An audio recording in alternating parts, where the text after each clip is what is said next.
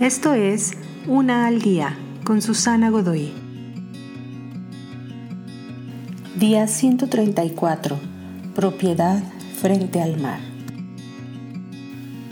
¿Alguna vez has visto un reportaje de noticias de algún huracán y la devastación que puede ocasionar en lugares como lo hizo el huracán Vilma o Katrina en Nueva York o Florida? Y que todas las propiedades que se encontraban frente al mar fueron reconstruidas? ¿Por qué entonces construir una propiedad que es muy probable que se destruya una y otra vez por los elementos sorpresivos de la naturaleza? Sí, así sucede muchas veces en nuestras vidas. Nos instalamos en ambientes inestables y luego nos preguntamos por qué nuestras vidas están constantemente en ruinas.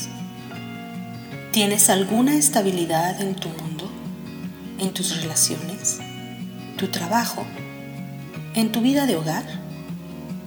Si no tienes estabilidad, no tendrás oportunidad de construir una vida con algo de integridad o capacidad de permanencia.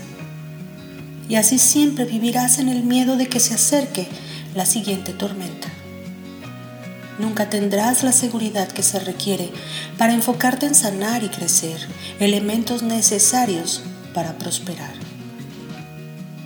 Si quieres construir una vida que importa y trasciende, puede que sea momento de huir de la playa y buscar un territorio más seguro.